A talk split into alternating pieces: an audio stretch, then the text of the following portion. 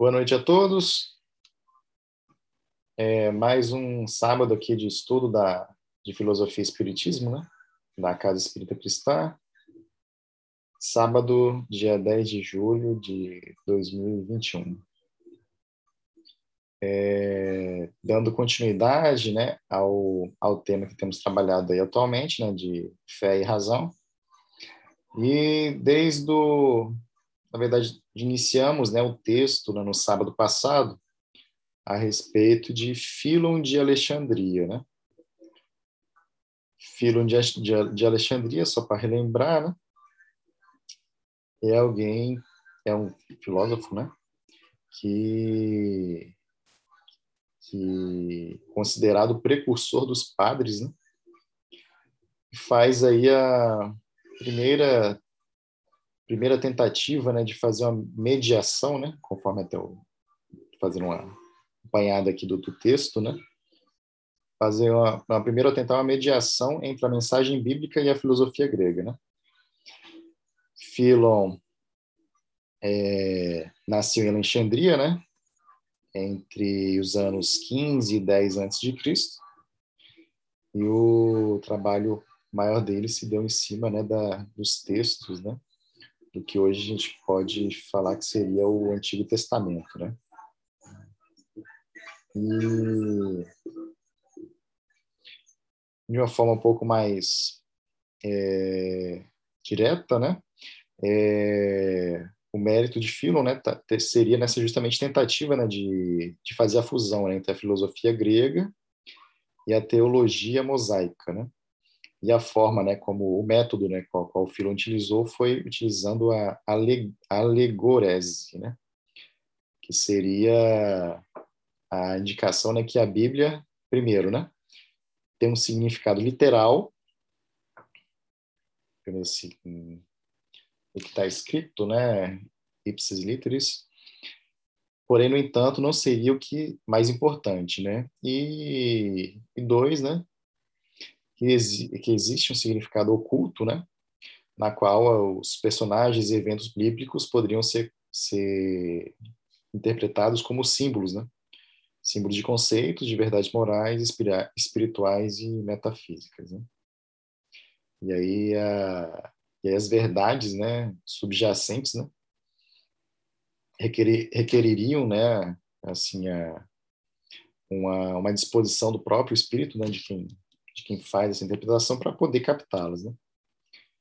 E, e, essa própria interpretação alegórica, né, que ele faz nesses estudos, né, é, é, a forma, né, acaba se tornando como se fosse um método de leitura da, da própria Bíblia, né, que, que segundo o texto que a gente está tá, tá, tá, estamos lendo, né, para que seria é, uma forma, né, um método, né, método de leitura da Bíblia que seria a própria utilização né, dos padres da, da igreja. Né?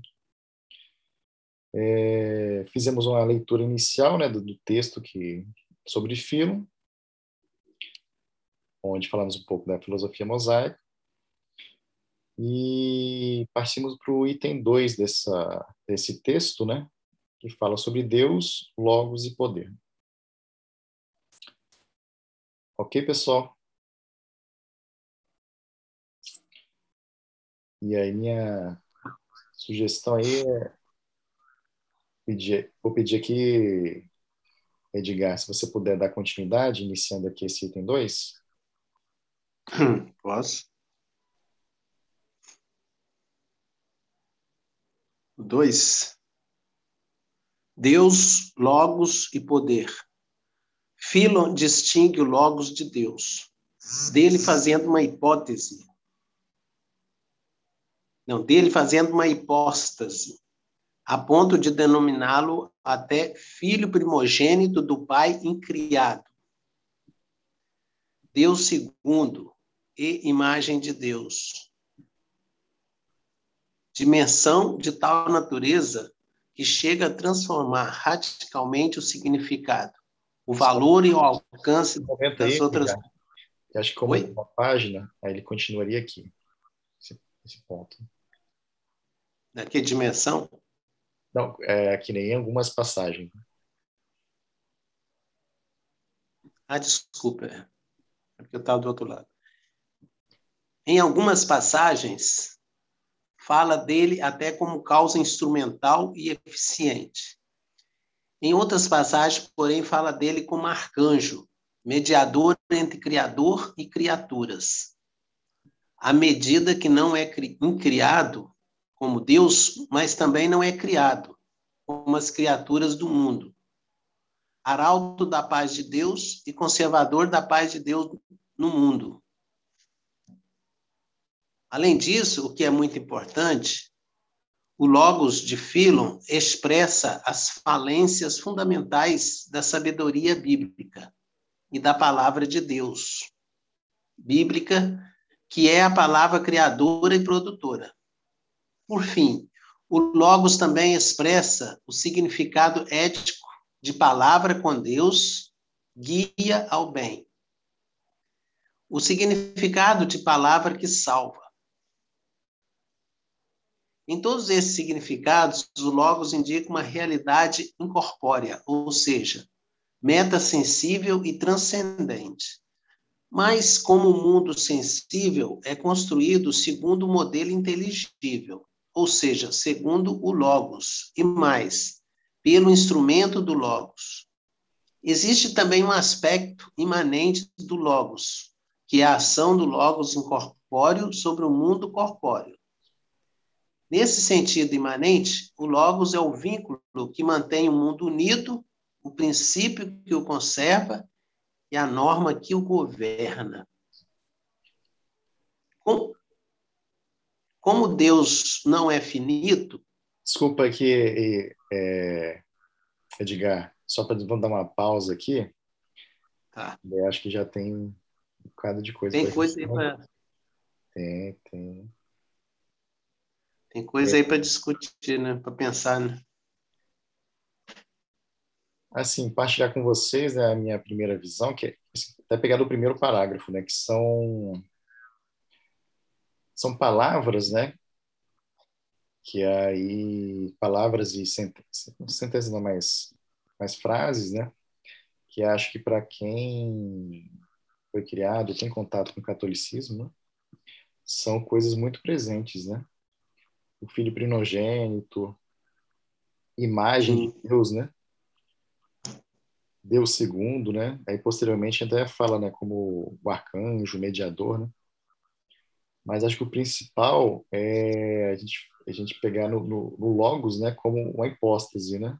Seria uma, uma substância de criação, né? Uma substância criadora, né? Aí eu faço aquela aquele link, né, do estudo que a gente que nós fizemos anteriormente sobre Plotino, né? Para das três hipóstases, né? E aí Philon já já coloca, né, como uma hipóstase, uma substância, né, assim, da criação, né, a partir de Deus. E aí indicando o logos, né, como uma hipóstase, né? É, seria seria o no Plotino corresponderia aquela segunda dele, né? É, que ele bota o uno, depois é, é o que mesmo? É o espírito, né? É exatamente o espírito, né? Mas o que eu acho mais interessante é que, que ele já faz o link direto, né, da, do, da, dessas, dessas frases que, que são muito comuns, né, para do catolicismo. Filho primogênito do Pai incriado, né? Imagem de Deus, né? A imagem é. de Deus é mesmo. Nossa. E aí eu, eu acho, eu acho interessante, né, que ele já faz essa essa interpretação, né? E aí indicando, né, o, o significado dentro do que seria o texto literal da Bíblia, né? Mas eu acho que esse, esse, essa ideia do logos, eu acho que ele, ele tá, vai, eu acho que isso aí vai dar subsídio para poder criar aquela coisa, eu acho, né? A gente vai ver isso lá na frente, ou talvez o Isaías já deve saber isso bem aquela coisa da Santíssima Trindade. É, às vezes, quando eu estou lendo isso aqui, eu fico imaginando que mais na frente eles vão encaixar Jesus nisso aí. Não sei. Impressão que eu tenho, né? Porque filho primogênito, Sim. Que é uma, mas lá na frente eles vão fazer aquela, aquela, aquela ideia de que, que Jesus é Deus, mas sei lá, parece que ao mesmo tempo não é. Porque aqui diz que o Logos ele é incriado, mas também não é criado. Não, no caso é o, o pai, né? Ele fala assim de, respeito de Deus, né? Logos. Mas aqui, ó, ó, a medida que não é incriado. Ah, não, tá certo. É, não é incriado como Deus, então ele é criado. Tá certo, não, eu fiz confusão. Isaías, quer comentar algum ponto?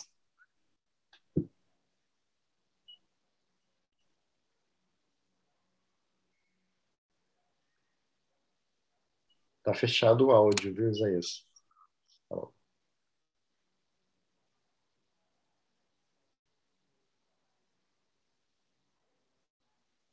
está tendo algum problema, Isaías, que gente, assim, pelo menos eu não estou te escutando.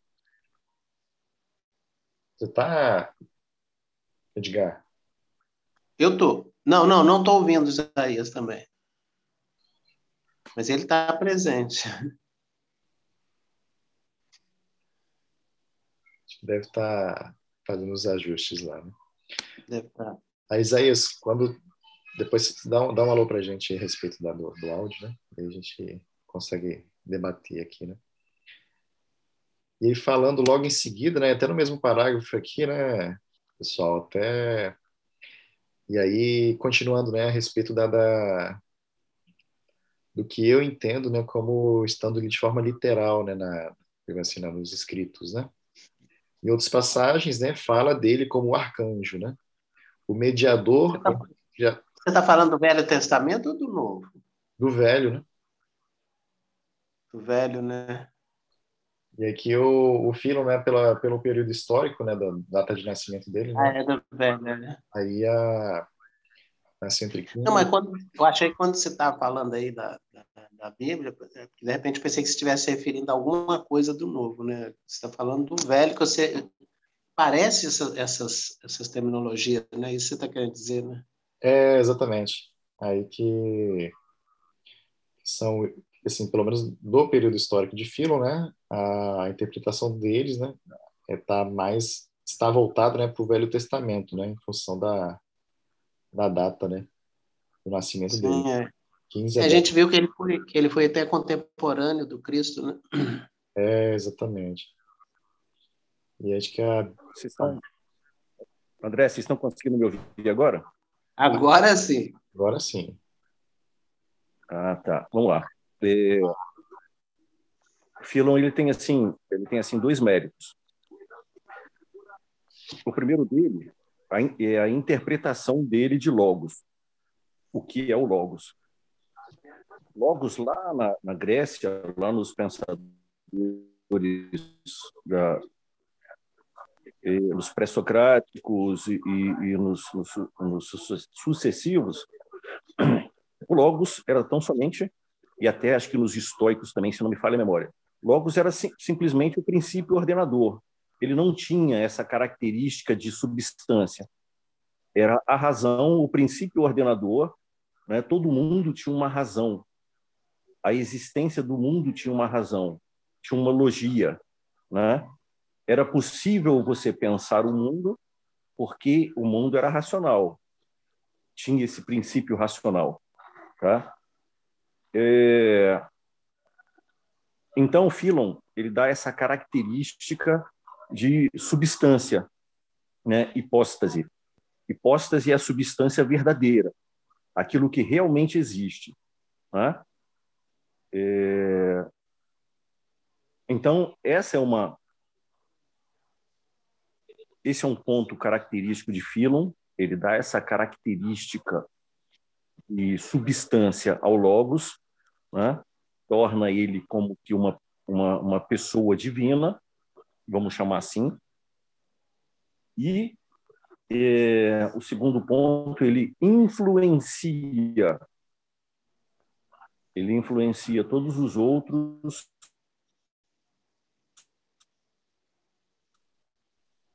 é, todos os outros pensadores, principalmente aí, é, Justino, Clemente, outros, eles vão nessa mesma linha de pensar o logos, tá? É, por quê? Porque lá no Evangelho de João, João vai dizer, lembrando que João escreveu isso em Éfeso. Éfeso, terra de Heráclito, lugar de Grécia, né? É, colonização grega, então terra da filosofia também. João vai escrever: no princípio era o verbo, não é? Isso em grego é logos. No princípio era o logos, né? E o logos estava em Deus. E o logos era Deus. E... Então, nesse sentido, todos os todos os filósofos barra teólogos que se seguirão, eles vão nessa linha e vão, identificar isso logo com logos com o Cristo, né? E vão, então ele não é, é ele não é como um homem, mas também não é como Deus. É a segunda pessoa, né? Hum. Então, assim, é, ele vai o pontapé inicial. É Filon, que é o precursor de tudo isso, né? Isaías. É, por, por dar... Sim. Não, você falou então que eles vão, eles vão identificar Jesus como sendo Logos. Também, sim. Porque o, sim, o a, exatamente. A gente, a gente viu no encontro passado que o, que o Filo ele foi contemporâneo do Cristo, né? É, ele nasceu um pouquinho antes, né? É, não, é, quem vai identificar são os pensadores, são os pensadores Você... teólogos barra, barra, barra filósofos, né? Justino. Os que vieram depois, né? Pensadores cristãos. É, é, é, é Justino, Clemente, Atenágoras, Orígenes, é, e todos esses que começaram, eles vão nessa mesma nessa mesma perspectiva do Philon. Né? O Philon não identifica Cristo com Logos. Sim. Ele diz o seguinte, que o Logos é essa substância. Oi, Isaías, não estamos te ouvindo. Pensadores Isaías, seu som está com problema vão pegar esse pensamento de Philon, identificando ele. É, tá cortando, viu, Isaías? Tá, tá tendo um corte, né? De vez em quando a, a, a gente escuta bem sua voz, mas aí a, parece que vai vai dando algum delay, né? E aí a gente já deixa de escutar você, né? Só para te dar um feedback aí.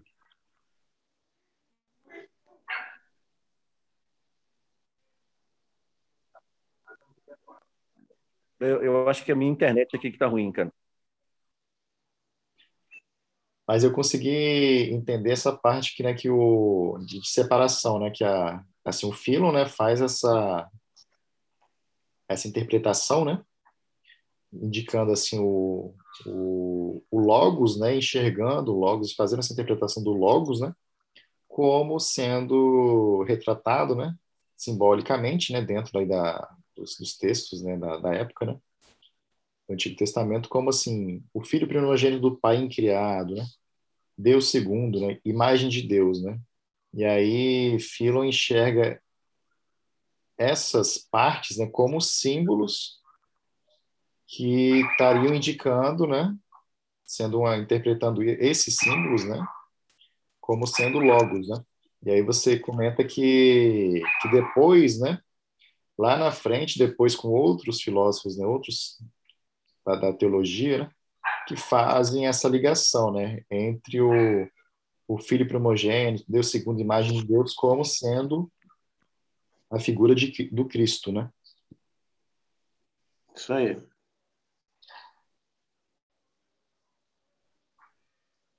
Certo. Então, assim, a, o link, né, entre fazer, né, o, porque acaba que o é bem é bem chamativo, né, a questão da, por exemplo, da frase, né, filho primogênito do pai incriado. Né? ou então logo depois, né, o, o arcanjo, né, o mediador entre criador e criatura, né? Sim. Que é quem faz a, a ponte, digamos assim, né? A ponte entre Deus, né? Quem, quem pode nos ajudar, quem está no meio, digamos assim. Né? E aí a, tem a associação né, da, do, do, conceito de logos, né? Do lado do filo, né? E mais para frente, né, já inserir a figura, né? de Jesus Cristo, né, como sendo essa fonte, já ligando até, às vezes até diretamente com o texto, né? Filho primogênito do Pai, né? Que acho que acaba acaba tendo essa essa imagem, pelo menos assim, o, o, lado, pelo menos da minha experiência, né? Sendo criado no catolicismo, eu tenho essa essa imagem, né? Jesus é. Cristo, filho primogênito do Pai. Né? Isaías, como é que tá aí, cara? A internet dele tá ruim mesmo. É. Mas beleza, vamos continuar aqui então. Aí quando Isaías retornando aí, a gente volta a comentar. Né? E aí tem essas, essas, esse primeiro parágrafo que fala né, a respeito dessas que Philo né, faz essa descrição né, de alegorias, né, de símbolos, né, tentando fazer o link com o significado de logos, né. E logo abaixo, né, acho que acaba entrando no a questão da já, já denotando logos, né, como uma palavra, como a palavra, né, ou a sabedoria, né. Que daí a que é onde ele acaba comentando aqui. No Logos também expressa o significado ético de palavra com Deus guia ao bem, né? Significado da palavra que salva, né? É nesse caso, né, o significado Logos indica uma realidade corpórea, né? E aí, é, aí já olhando o lado da, da metafísica, né? Uma, uma realidade, né? Entre a, a nossa realidade, né, e a realidade de Deus, né? Se fosse uma, uma realidade incorpórea, né, sem corpo, né, sem corpo, sem matéria, né, porém transcendente. Né?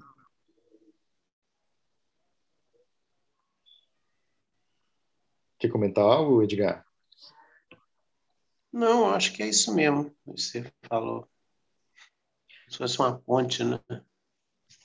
É, que, que é, a gente ao falar ponte, né, também a gente está botando um, um, símbolo que também no, nos remete à ideia, né? É interessante. E logo aqui também, acho que no finalzinho do segundo parágrafo, que eu achei interessante, o Edgar Isaías, é que ele fala, né, o, o assim, como o mundo sensível é construído segundo um modelo inteligível, ou seja, ele está adotando né, que o, o, Logos né, é o modelo do mundo sensível. Né? E, e mais, né, é construído segundo esse modelo né, e pelo próprio modelo, né, e pelo instrumento do Logos. Né? E aí ele fala o seguinte, né, que existe o aspecto né, do, do Logos, né, que é a própria ação né, desse mundo incorpóreo sobre o mundo corpóreo. Né? E aí, nesse, nesse sentido, né, que o Logos é o vínculo que mantém o mundo unido, o princípio que conserva e a norma que governa. Né? Então, ao mesmo tempo, Logos né, estaria aí como ponte né, entre esses, esses mundos, né, essas substâncias né, entre o criador e criatura, né? E, é. e, ao mesmo tempo, né, que ele indica que né, como modelo, né, que daí a gente lembra, né, do, do Platão, né, do mundo do mundo das ideias, né, que servem de modelo, né, para uma das ideias perfeitas, né, os modelos perfeitos, né, já, já existem, né, independente do tempo, né, e, e servem, né, e ao mesmo tempo, né, que daí no texto indica, né, que o Logos serve de modelo para o mundo, o mundo sensível, né, é o próprio Logos que mantém unido o mundo, né, ele que que faz esse link, né, e, assim, conserva e governa, né? É o princípio que mantém unido, né? Digamos assim, né? o Criador e a criatura. Legal.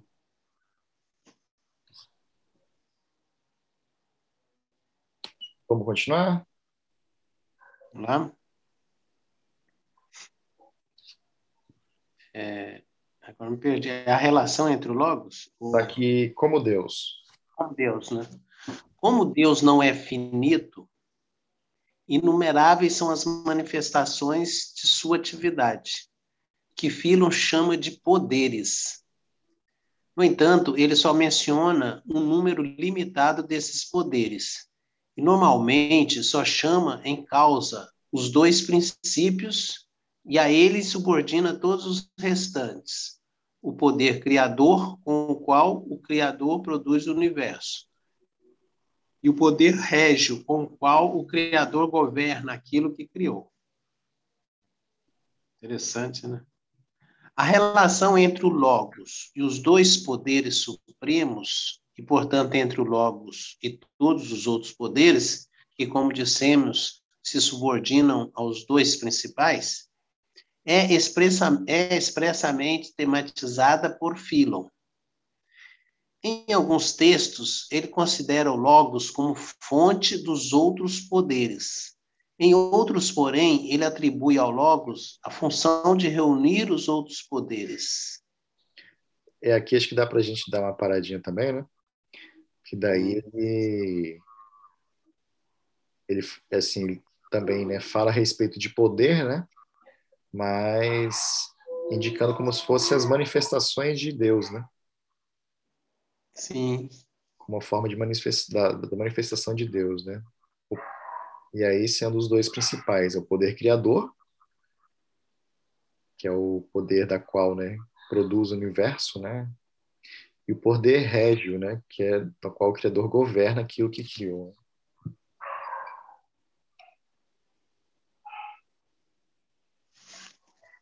E logo depois, né, no texto, né, fala que o quanto, o como, né, Philon, né, é, faz a ligação, né, entre, entre logos, né, e esses dois poderes supremos. Aí só lembrando, né, que a são, aí no, no, parágrafo anterior, né, Filo ainda expressa, né, que são inumeráveis as manifestações da atividade de Deus, né? E essas inumeráveis manifestações são chamadas de poderes, né? E ele cita, né, que apesar de inumeráveis, né, ele diz como sendo os dois principais poderes é o poder criador e o poder régio. Mas todos os as inumeráveis manifestações né, de Deus né, nas, nas suas atividades esses poderes né, são subordinados, digamos assim, a esses dois principais poderes, né? Poder criador e poder régio. E aí o, o Philon tenta, né, fazer as, as considerações, né, como é a ligação entre logos, né, e os dois poderes supremos. Eu só não entendi bem isso, é porque em alguns textos ele considera o logos como a fonte, não é? Em outro, ele atribui a logo a função de reunir os poderes. É... Aparente, assim, para mim, seriam coisas bem diferentes, não? Uma coisa é ser a fonte, a outra coisa é você. Ele já tem o poder, já existe, né? Por uma outra fonte, você os reúne. Como é que é isso aí? Eu não, não entendi. É, ele ele tá ele tem eu deva fazer alguma consideração mais à frente, né? Mas é, pode ser. Eu tenho por mim, né, que seria a questão, né, assim, se logos, né, a sabedoria, né, parte de Deus, né? Parte, né, do de Deus e sendo Deus absoluto, né? Aí eu, eu me apoio, né, lá, lá no, no Plotino que veio depois, né, na verdade mas para tentar enxergar, né, considerar, né, que Deus em si como absoluto, né, não teria assim a ele precisa de alguma substância a partir dele que daí sim haveria a criação, né? Fazer uma coisa um pouco mais e aí sim, né, a partir dele, sendo logos, né, essa substância a partir de Deus, né? é a partir dela que, que existe né, o poder criador e a partir de qual né, Deus governaria, digamos assim. Né? Deus criaria as leis né, que governam o mundo. Né? Isso seria, digamos assim, a, essa primeira interpretação. Né? E a outra, né, que é a, que o logos, né, é, seria a função que já reúne, né? Que reúne o seguinte: Deus cria e rege, né? Então, o que liga, né, o que une nessas duas, esses dois poderes, né? O que deixa os dois poderes, digamos assim, esses dois poderes supremos mais mais harmoniosos, né, e mais condizentes, né, isso seria o Logos, né? Acho que, acho que talvez teria interpretação dessa forma, né? Mas espero que Sim. mais à frente faça alguma, alguma explicação melhor. Esse negócio é muito louco, sabe? Porque é, eu estou fazendo uma relação, está vindo na minha cabeça né? uma relação disso aí com espírito, perispírito e corpo. Porque o espírito, é, a gente vê na, na na obra do Espiritismo, né, que Kardec fala que a gente não consegue, os espíritos falam que a gente ainda não tem, não tem elementos para entender, mas pensa numa fagulha, alguma coisa assim, mas o perispírito é que faz é, a ligação né, do, do espírito com o corpo, né? É, então, a gente conhece o perispírito, né? Mas o espírito mesmo, a gente só tem uma ideia, né? Engraçado, né? É... Isso aí, tô... tá dando pra, na minha cabeça fazer uma relação com isso aí, né? Mas, assim, claro, aí ele está falando de Deus, do Logos, da criatura, né? Do que foi, do, do que foi criado. Então, é... Esse que eu estou mas como Logos tem assim, ele, ele seria comparado ao perispírito, pensando em nós, né, espíritos. Interessante. Sim, a gente vai estudando e fazendo as nossas conexões. Né? é para entender melhor também. Né? Nossas oscilações. É... Será que o Isaías está conectado? Como é que está aí, Isaías? Vocês estão, vocês estão conseguindo ouvir? Positivo. É, essas, essas duas formas dele, dele pensar como que uma evolução da outra. Tá? Em textos tardios, em textos tardios a função é de reunir os, os outros poderes. É, então, a, o logos o Logos é a forma como Deus se manifesta na criação. Tá certo? Toda a criação, toda a criação, ela ela se dá, toda a criação de Deus, ela se dá através do Logos. E aí, depois, Plotino, bem falado, o, o, o André falou, é, a altitude, a, a altitude, a pureza de Deus é tão grande que ele não se envolve. É como um uno, entende? Então, a forma dele, a forma dele, dele agir, segundo Philon, é, é através dos logos, desses poderes, né? O principal é o criador, os dois principais são o criador e o, e o régio, o, mas o logos, o logos é a forma é a forma de Deus se manifestar e criar e criar as coisas, tá? Então, é, isso, essas duas formas, uma é a sequência da outra, uma evolução do pensamento dele. Entende? Logo no começo ele entendia dessa forma, né? Logo como fonte do, dos poderes, e depois, é, é, logo depois ele atribui ao Logos a função de reunir os poderes de Deus. Tá?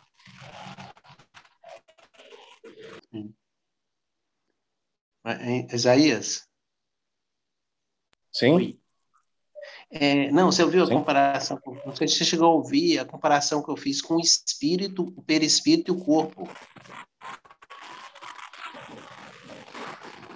Mas é mais ou menos, é mais ou menos essa, mais ou menos essa relação mesmo que existe entre Deus, logos, logos e matéria criada. Isso. Deus, logos, Deus, logos, é, é curioso, é curioso como é curioso como é, é, parece uma coisa bem assim, a ideia, né, a analogia. Não, mas é mais ou menos isso aí mesmo. A forma, a forma de o espírito agir no corpo é através do perispírito. Isso. É através do perispírito que, que, ele, que ele age no corpo, né? Que ele dá e, os e ele e, e, quer dizer, e ele comandos, ele age e tudo.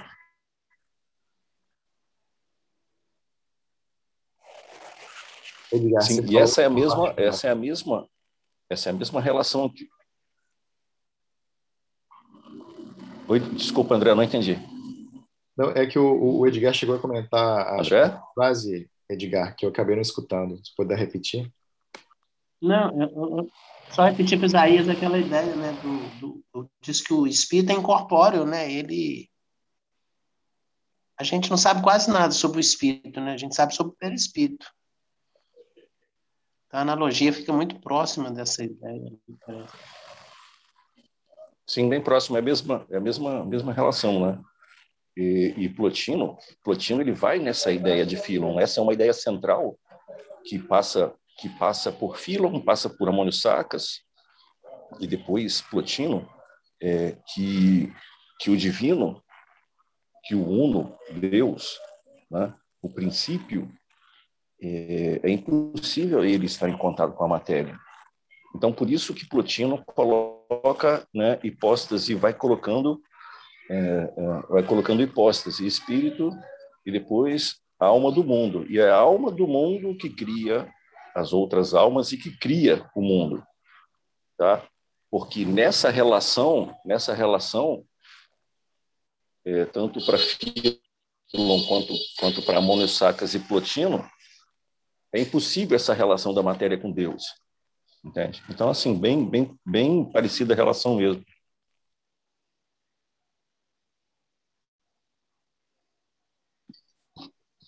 Legal, pessoal. É, vamos dar continuidade? Vamos lá. Se você ficar cansado, diga, pode avisar que eu, que eu leio aqui também. Então, continua lendo aí para gente pra dar um tempo. Beleza. É, item 3, né, a antropologia filoniana. Na antropologia, Filon parece seguir em parte Platão, distinguindo alma e corpo no homem. Mas pouco a pouco ele amadurece uma, uma concepção mais avançada, fazendo irromper no homem uma terceira dimensão, de tal natureza que chega a transformar radicalmente o significado, o valor e o alcance das outras duas. Segundo essa nova concepção, na qual o componente bíblico torna-se predominantemente, o homem é constituído por corpo, alma, intelecto e espírito proveniente de Deus. Segundo essa nova perspectiva, o intelecto humano é, é corruptível no sentido de que é intelecto terreno, a menos que Deus inspire nele uma força de verdadeira vida, que é o Espírito Divino. Está claro que, considerado em si mesmo, a alma humana, ou seja, o intelecto humano, seria algo muito pobre se Deus nela não soprasse o seu espírito. Pneuma, né? Para Philon, o mo momento que realiza o vínculo do homem ao divino não é mais a alma, como para os gregos, nem sequer a sua parte mais elevada, o intelecto, mas sim o espírito que deriva diretamente de Deus. Consequentemente, o homem tem uma vida que se desenvolve em três dimensões. Segunda dimensão física, puramente animal, que é o corpo segundo a dimensão racional, que é a alma intelecto, e terceiro, segundo a dimensão superior, divina e transcendente do espírito. Em si, em si mesma, mortal, a alma intelecto torna-se imortal à medida que Deus lhe dá o seu espírito, ela se vincula ao espírito e vive segundo o espírito e caem assim os sustentáculos sobre os quais Platão procura procurara alicerçar a imortalidade da alma. A alma não é imortal em si mesma, mas pode se tornar-se imortal à medida que sabe viver segundo o Espírito. Olha só aí, hein?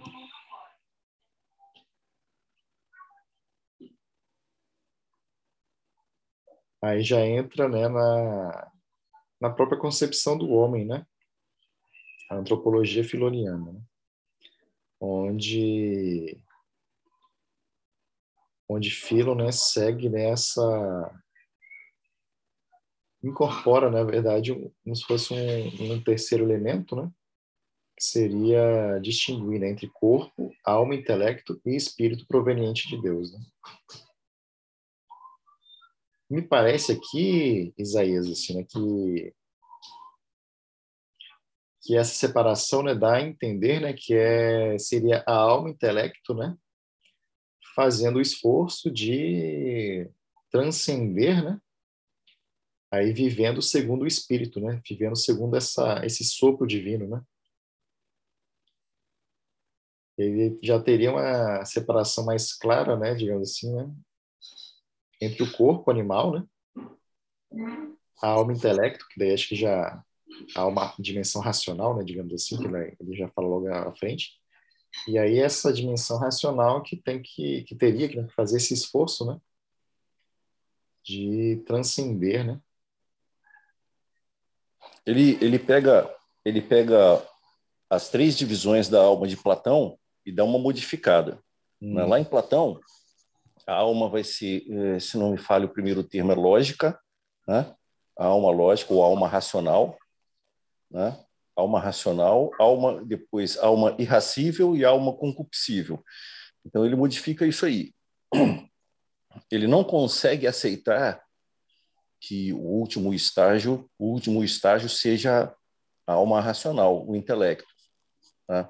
Então ele coloca acima, ele já faz uma modificação, ele coloca acima disso algo que ele considera maior. O que que é? O espírito que é proveniente de Deus. Tá? Então ele pega essas essa essa tripla divisão que acho que também acontece em, em Aristóteles e ele faz essa modificação, não é? Ele é, acrescenta uma, né, que é o espírito proveniente, e tira uma lá de baixo e deixa o corpo, né, no corpo no lugar. Então, ao invés de alma lógica, alma racional é espírito, e aí depois vem a alma intelecto e o corpo, né? É, isso aí, isso aí já parte da concepção é, da concepção de Philon de que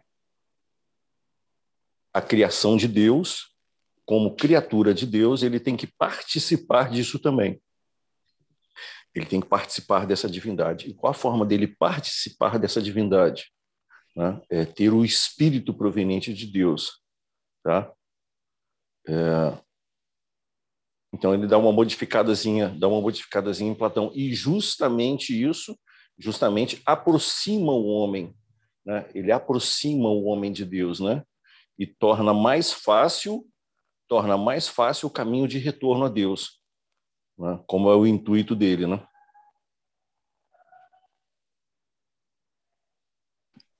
Eu acho interessante, assim, que que, claro, né, parte assim, né, da, daquela divisão, né, entre assim que, que, que é que é que é caracterizada, digamos assim, na, a, o Platão, né, que é a, a, alma e o corpo, né? Mas eu lembro uhum. né, que, que tem a, que já tinha, aí não lembro qual, qual filósofo, ou se era do, do, do, especificamente de algum filósofo, mas eu lembro que já existia, né, a, vou falar aqui de trindade, mas são, três elementos, né, que era a, a divisão entre soma, né, que era o corpo, né, a psique, que era a alma, e nous, que seria o, a mente espiritual, digamos assim, né? Eu não lembro se era para se isso gerar uma concepção assim meia de algum filósofo específico, se era simplesmente da, do pensamento grego, né, como um todo. Mas eu lembro que em algum momento também existia essa assim, trindade mais, mais no, no sentido de, de ser mais uma trinca, né, digamos assim, né, entre corpo, alma, que seria soma, né? O corpo, soma que seria o nome, né? corpo, psique, que seria a alma, e nous, que seria, digamos assim, uma parte espiritual, né? Essa, essa divisão também do homem.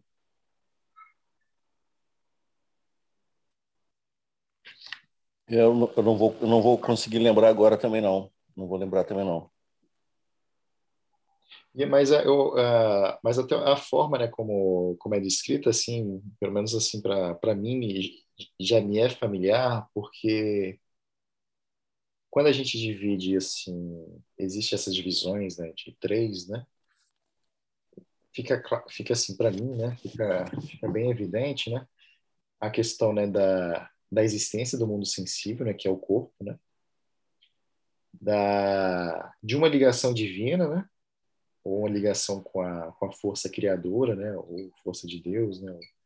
Seria o espírito.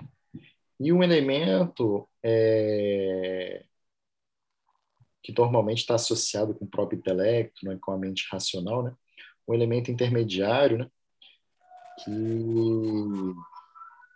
que pode se voltar diretamente para a matéria, né?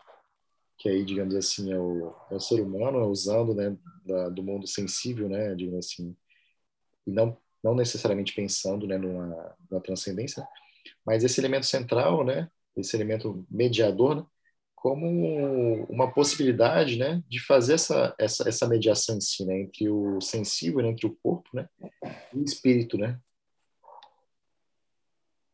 Então, existe a matéria, existe o espírito, né, que é a ligação divina.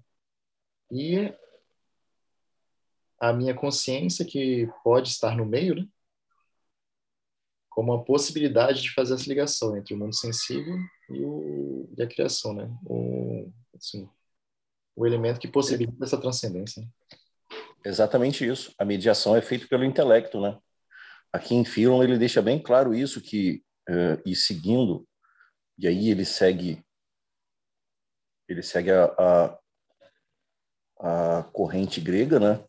Corrente grega de que ele não não vai na, na, na ele não segue não segue tanto o pensamento judeu assim, mas ele vai é, é, vai seguir o pensamento grego em que o intelecto é através do intelecto que se chega que se chega a Deus, né? E é justamente isso aí, o intermediador é o intelecto.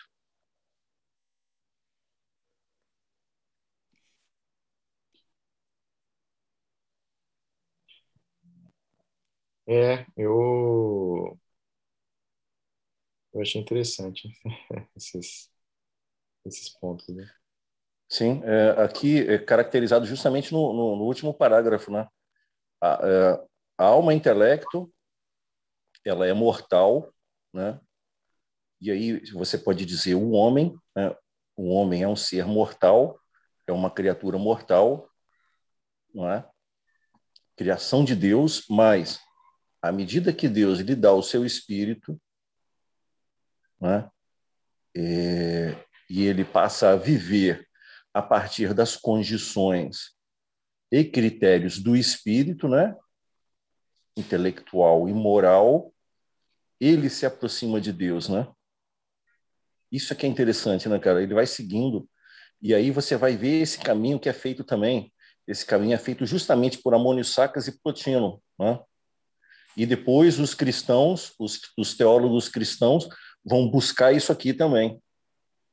Buscar esse ponto também, né? Que é um ponto também da, da filosofia de Platão, né? Não dessa forma aqui, mas, mas é, através do lá em Platão, Sócrates, é através do intelecto e das virtudes, né? através do conhecimento espiritual e das virtudes, que eu faço o meu caminho, meu caminho de retorno ao bem, né? Então ele vai pegar esse aspecto, né? da mortalidade, da, é, da temporalidade do corpo do homem, né, da sua característica de criatura, o nascer e o morrer, né? É, mas nesse nascer e morrer, nesse período, né, é, através de determinadas condições, conhecimento, conhecimento intelectual, espiritual e prática virtuosa, né, as condições do Espírito de Deus, eu posso me aproximar de Deus. É justamente esse caminho que ele traça, né? Sim, sim. É... Ficando familiar, né? Digamos assim, essa, essa divisão. Vou continuar aqui então, no, no próximo item. Acho que já. E aí, tentar aqui finalizar, não, né? Mas não um pontapé nessa. Né? O item 4 aqui desse texto, né? É, fala sobre a nova ética, né? Todas as significativas novidades que Pilon introduz na ética dependem precisamente dessa terceira dimensão, o Espírito de Deus que deriva diretamente da interpretação da doutrina da criação e da teologia bíblica em geral. A moral torna-se inseparável da fé e da religião, desembocando em uma verdadeira união mística e uma visão estática, extática. Por causa desse aspecto, é a figura de Abraão que serve como modelo, principalmente por seu caráter de migrante, com Aí é, é por causa desse aspecto a figura de Abraão que serve como modelo, principalmente pelo seu caráter de imigrante, né? Com ousada transposição alegórica, a migração de Abraão torna-se o símbolo da viagem de toda a alma para a salvação e as suas várias terras que o patriarca atravessou na sua vida. Egito, Caldeia, tornando-se igualmente etapas que a alma deve alcançar na sua purificação segundo uma perspectiva moral, né? Do vício à virtude. Uma perspectiva intelectual, da fé no cosmo à fé em Deus, e uma perspectiva psicológica e pedagógica, né? da infância à maturidade. Por este caminho, Filo antecipa aquele itinerário para Deus e, posteriormente, em alguns padres, e especialmente Agostinho em diante, se tornará canônico. O conhecimento do cosmo, transcendendo o próprio cosmo, devemos passar a nós mesmos e ao conhecimento de nós mesmos, mas o dado essencial consiste exatamente no momento em que também transcendemos a nós mesmos, compreendendo que tudo que temos não é nosso e dedicando a quem nos deu, é nesse preciso momento que Deus se dá a nós. Eis um texto significativo.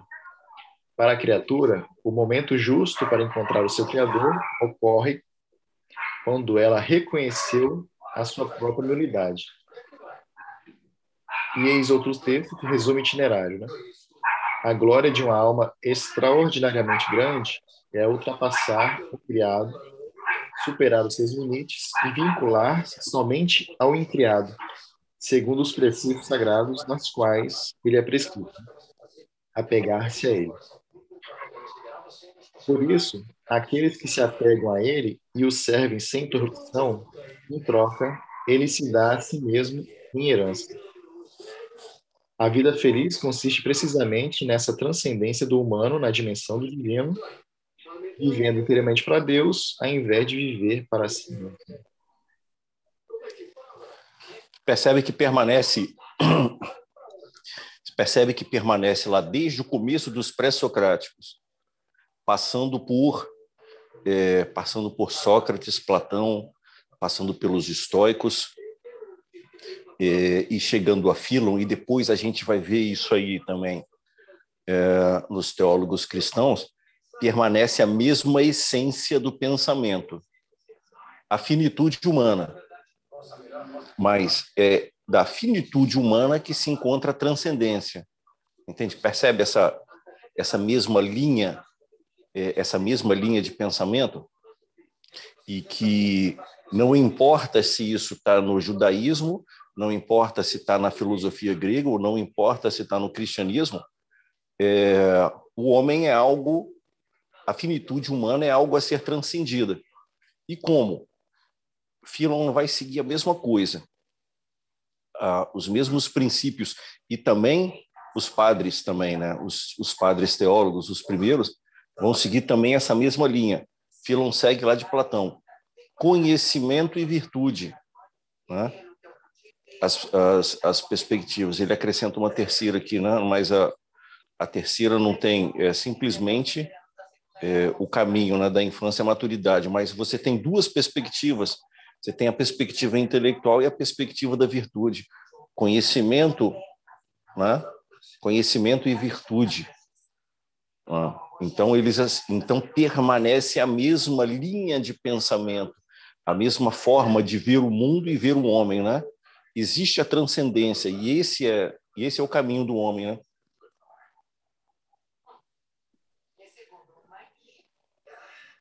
É, eu gostei muito assim desse dessa parte desse trecho, né, que é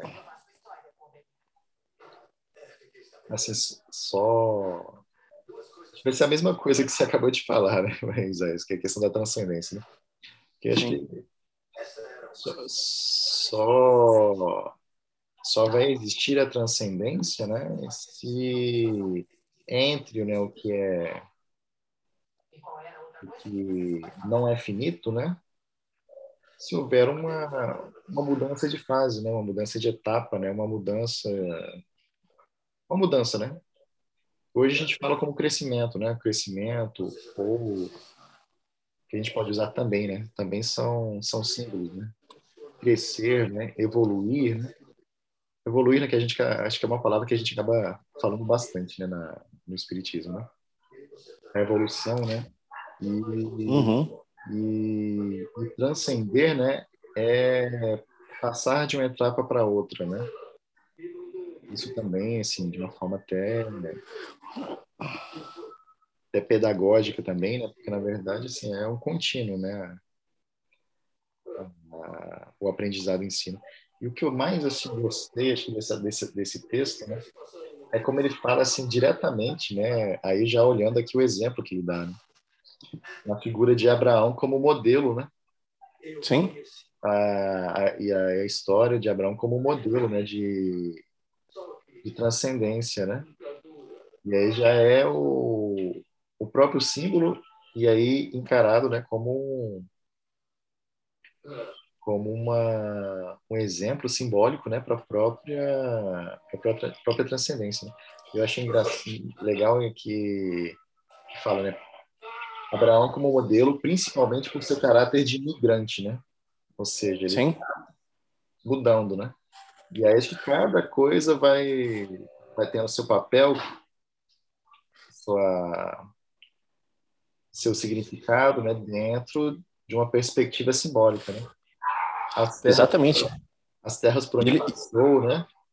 Ah, nossa, achei assim, e, e ele acaba dando os exemplos assim que, que as diversas perspectivas, né? Que eu acho que é isso que eu fiquei maravilhado. Sim. É, a história da do Abraão e sua vida como símbolo né? das passagens das, das, pelas várias terras, como como diversas diversas etapas diversas etapas, diversas dificuldades, diversas, cada uma Sim. significado específico. E aí, é, como, e justamente né? É, e justamente ele é símbolo justamente do, disso que que Filon chama de itinerário para Deus, né?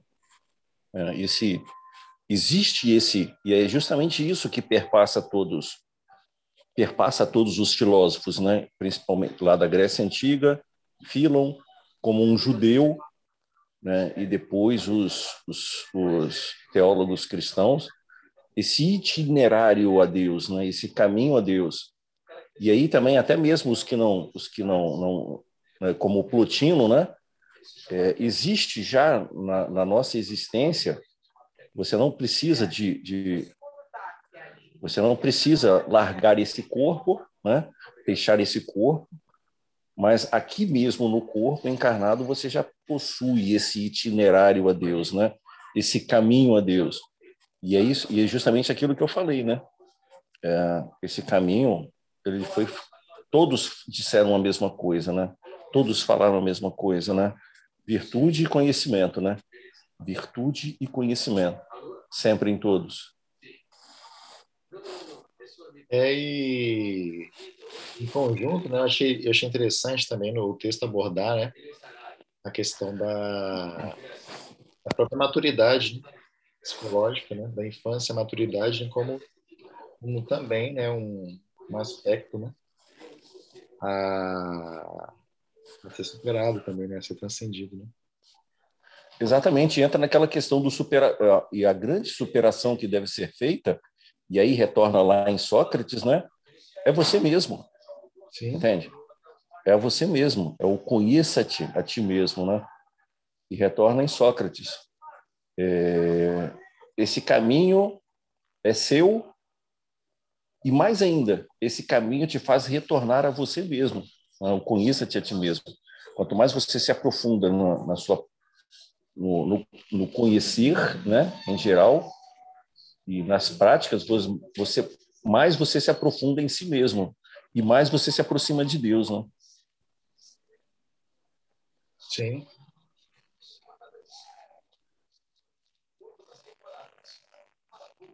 vivendo inteiramente para Deus ao invés de viver para si mesmo. Isso aí mostra Paulo, né, cara? Que doideira, cara. Eu me lembro de Paulo nisso aqui. É. A vida feliz consiste precisamente nessa transcendência do humano na dimensão do divino. E aí essa frase, essa última frase me lembra Deus, me lembra Paulo, né? vivendo inteiramente para Deus, ao invés de viver para si mesmo.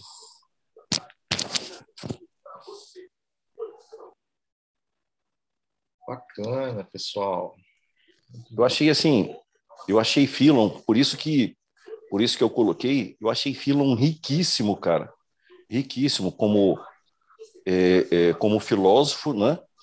Principalmente nessa noção dele de logos, mas principalmente riquíssimo como influência que ele vai ser para os padres teólogos, né? Para os primeiros teólogos, né? Filósofos barra teólogos do cristianismo, né? Sim. Achei ele riquíssimo o pensamento dele. Não, muito, muito bacana. Acho que tem uma característica que eu já, já associando, né, na, já fazendo associação, porque existe nessa né, essa que, que, que, se fala assim no texto, né, essa tentativa né, do filho né, de, de transpor, né, de fazer a interpretação né, dos, da, dos textos, né, a, alegoria gênese, né? Que assim, a, luz como se fosse de uma alegoria, né? De símbolos, né? E e acho que tem tem muito disso, né? Da essa própria interpretação a respeito de símbolos, né?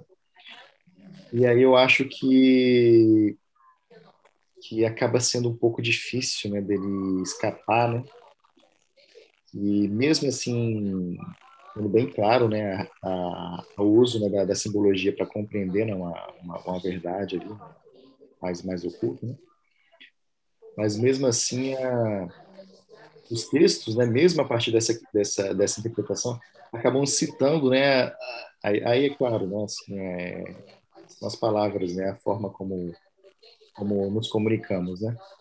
Mas quando fala assim, para a criatura, né, o momento de encontrar o seu Criador ocorre quando ela reconheceu sua própria novidade, né? Então, falar a glória de uma alma extraordinariamente grande é ultrapassar o criado, né? Somente, e superar seus limites, vinculando-se somente a algo incriado. Né? Mesmo, mesmo entendendo que é uma que nos textos há essa alegoria, né? Acho que a forma de explicar acaba ainda gerando, assim, aí também na, na minha opinião, né? gerando uma imagem para mim ainda de aí falando André, né? André Judá aqui falando. Mas acaba aí sim gerando a imagem de, de alguém, de uma pessoa, né? Do criador e da criatura, né? Essa essa separação, né? Aí, aí sim, vai em função do, da, da didática, né? Da forma como a gente está ler, né? Da, da própria comunicação, né? Mas eu, eu, eu consigo enxergar, assim, né? Ele fazendo essa explicação e tendo uma religião ali logo do lado, assim, para essas imagens e colocar elas né, como, como algo a, a, a ser venerado, como algo a ser perseguido a, a, ser, a ser perseguido, né? mas não mas assim às vezes esquecendo um pouquinho né da que isso é uma alegoria né para algo algo implícito, né? Algo dentro, né? Algo além. É... Legal. Gostei bastante, Muito bom. Edgar, quer fazer um comentário antes da gente finalizar? Não, acho que estou ouvindo aqui. Esse texto aí, ele está lá no grupo, para a gente, se quiser dar uma relida? Tá, tá sim, Edgar. Está lá no grupo. Beleza, eu vou dar uma relida aí que interessante. Isaías, quer fazer alguma consideração final? Daí a gente dá um pau e continuamos aí na sábado que vem. Não, não, é isso, é isso aí. É isso aí. Beleza, então. Encerramos aqui o, o estudo desse sábado. Agradecemos aí a participação de todos. Até semana que vem. Boa semana. Bom final de semana a todos. É isso aí, gente. Valeu, gente. Boa noite.